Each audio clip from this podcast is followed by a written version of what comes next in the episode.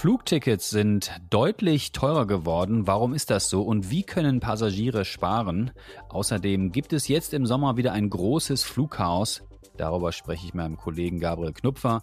Mein Name ist Tim Höfinghoff. Ihr hört Handelszeitung Insights. Hallo Gabriel. Hallo Tim.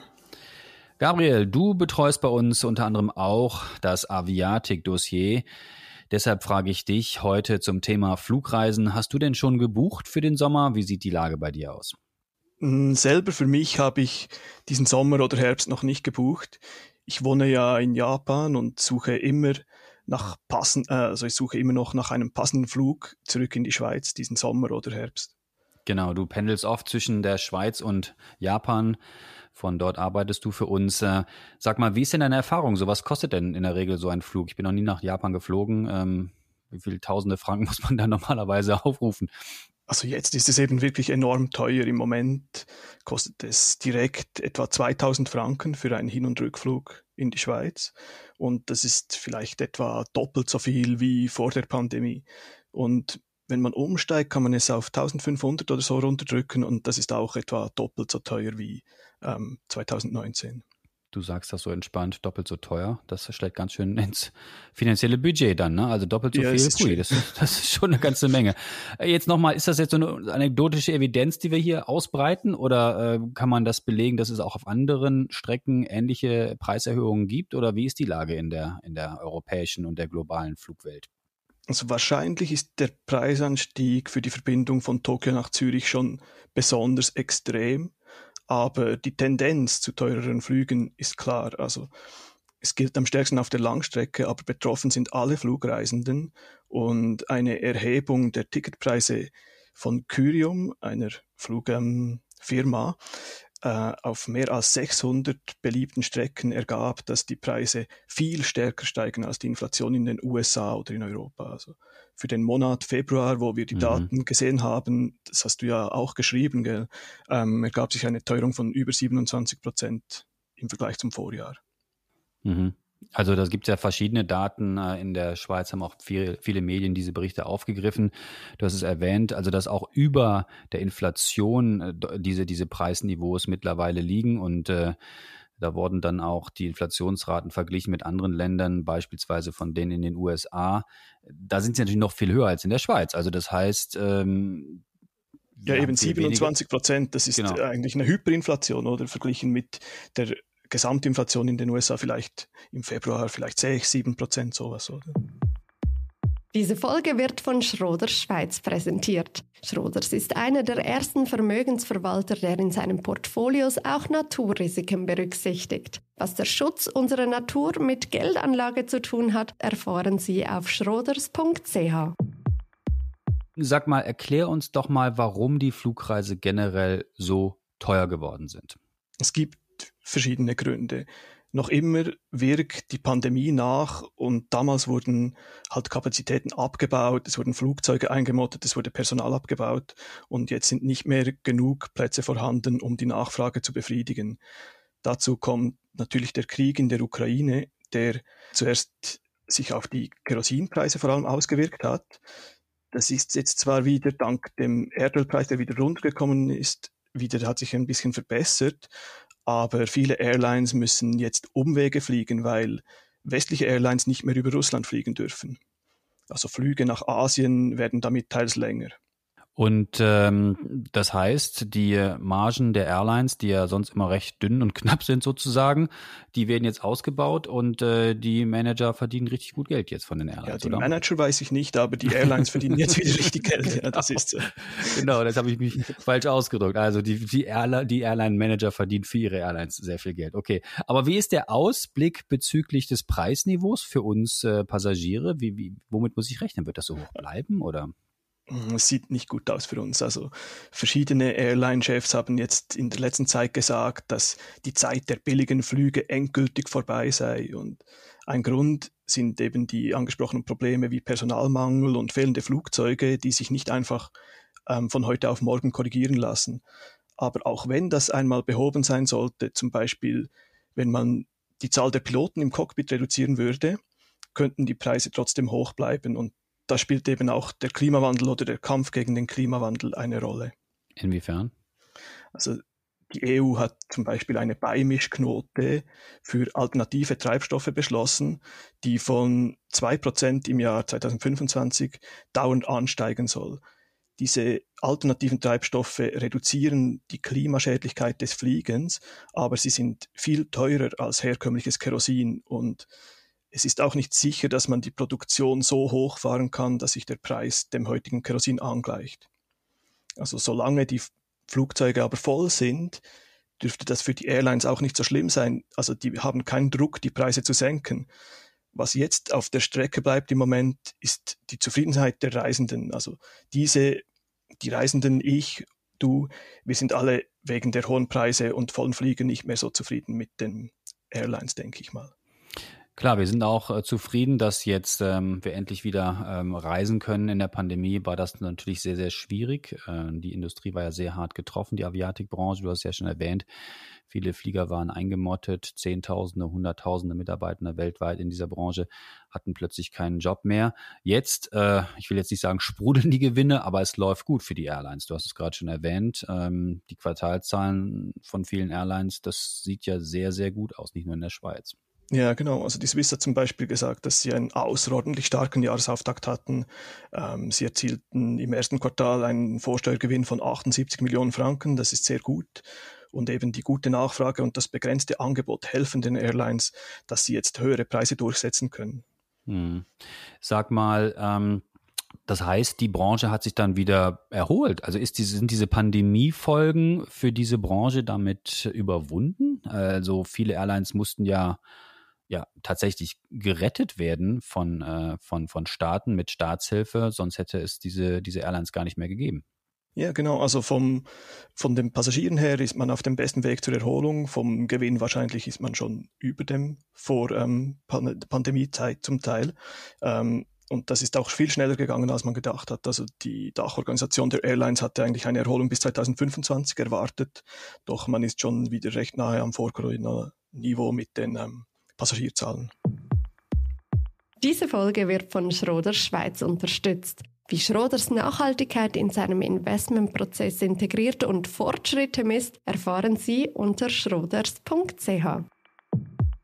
Gabriel, was können Kundinnen und Kunden denn jetzt tun, wenn sie fliegen wollen äh, im Sommer oder im Frühjahr oder im Herbst? Äh, wie, wie kann ich Geld sparen? Wie kann ich mich verhalten?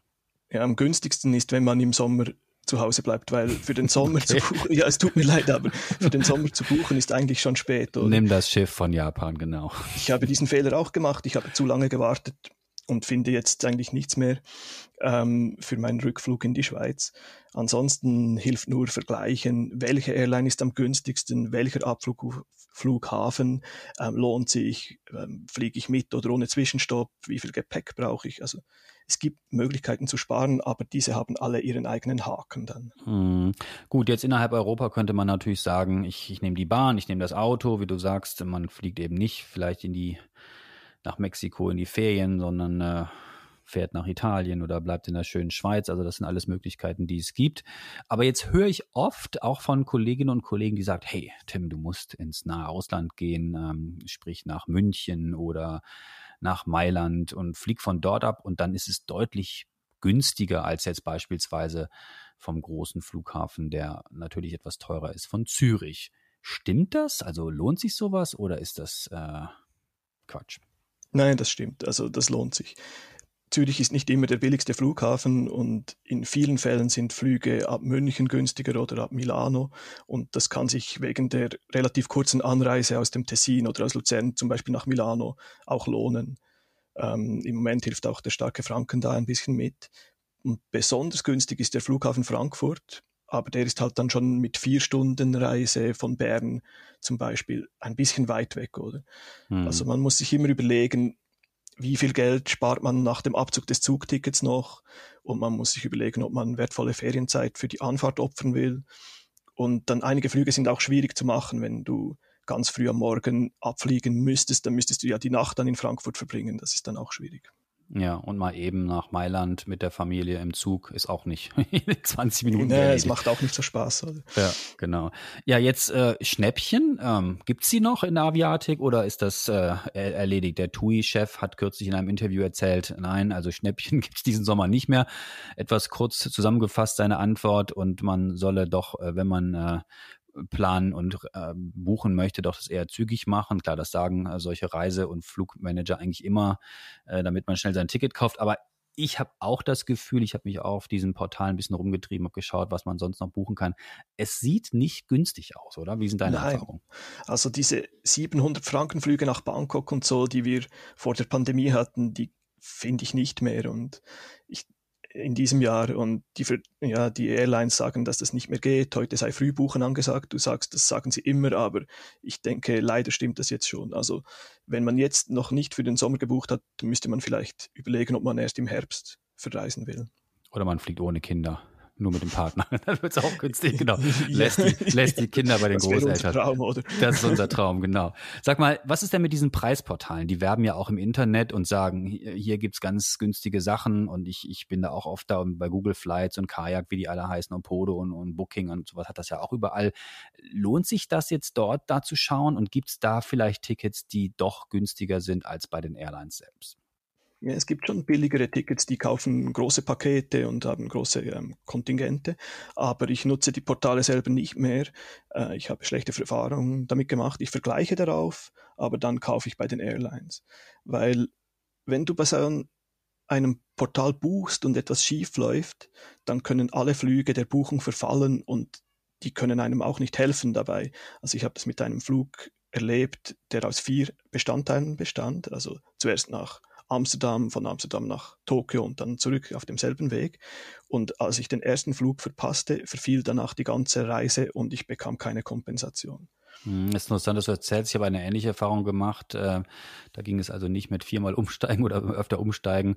Und ich hatte einen, einen Direktflug ein, innerhalb ähm, Europas gebucht und dort hatte ich dann auch große Probleme. Ich musste das Ticket dann wieder umschreiben lassen auf die Airline selbst und das war mit Kosten verbunden und die, die Preisportalanbieter konnte man überhaupt nicht erreichen und äh, es war eigentlich nur rausgeschmissenes Geld. Also ich bin in einer ähnlichen Situation gewesen wie du. Ich würde wahrscheinlich, das hören die Airlines natürlich gerne, in Zukunft lieber direkt bei der Airline nur noch buchen, aber ich muss auch sagen, meine persönliche Erfahrung hat mich das gelehrt.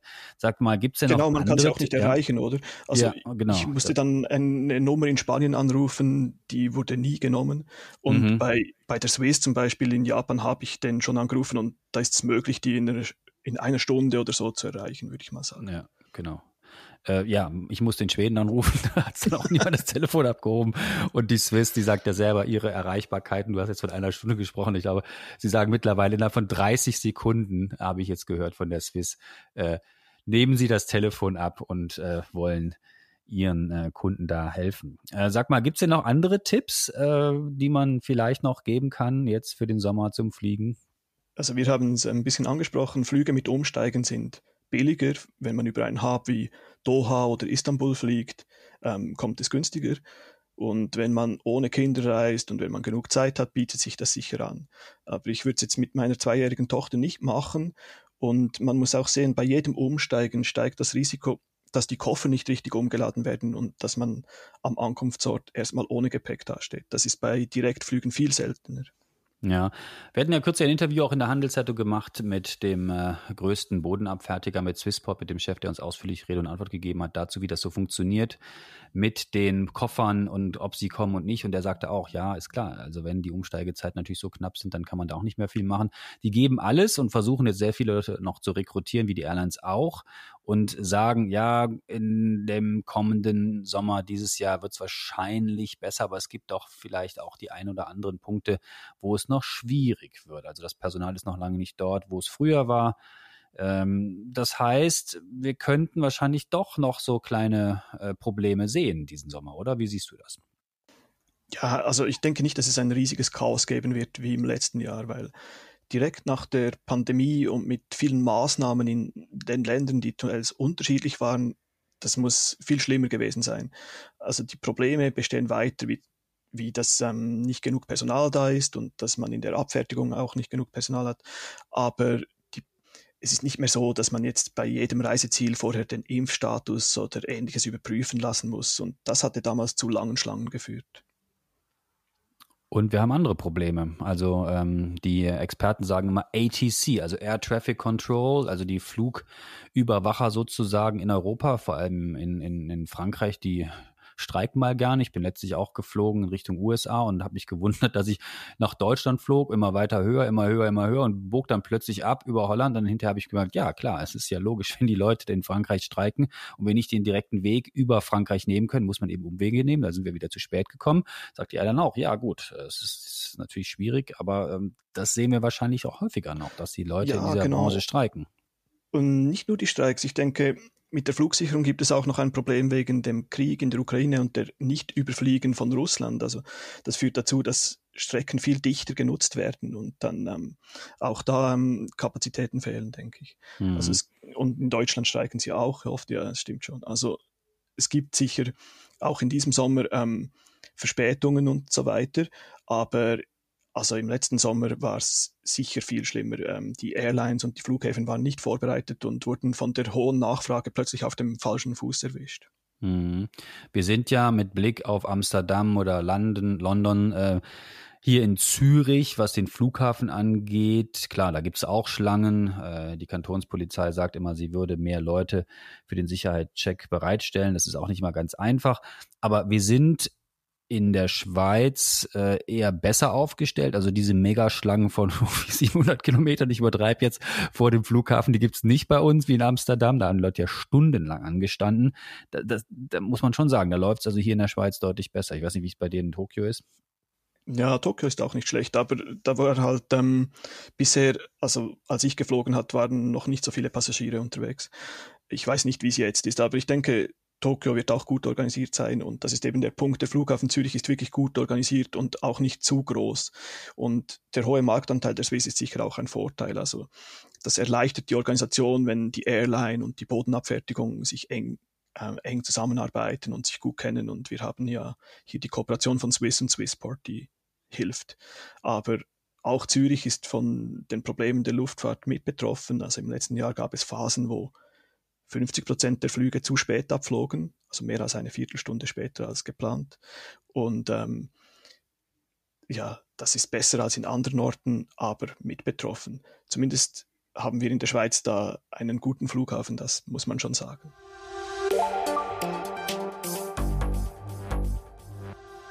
Gabriel, danke für deine Insights. Das war sehr spannend. Mehr Infos zum Thema auf handelszeitung.ch. Ich drücke dir die Daumen, dass du äh, noch günstige oder ein günstigeres Ticket vielleicht ergattern kannst und äh, ohne lange Verspätung auch mit der Family dann reisen kannst. Und ähm, an euch, was ist eigentlich eure Meinung zum Thema Flugreisen ab der Schweiz in die Schweiz? Habt ihr ähnliche Erfahrungen gemacht? Lasst uns doch wissen, was habt ihr für Inputs oder auch andere Themenideen für unseren Podcast? Dann schreibt uns doch an podcast.handelszeitung.ch. Ich wiederhole nochmal unsere E-Mail-Adresse, die lautet podcast.handelszeitung.ch. Wir freuen uns über eure Rückmeldung, natürlich auch, wenn ihr uns abonniert, sei es bei Spotify, Apple oder wo auch immer ihr uns zuhört. Bleibt gesund. Danke dir nochmal, Gabriel. Bis dann und alles Danke. Tim. Tschüss zusammen.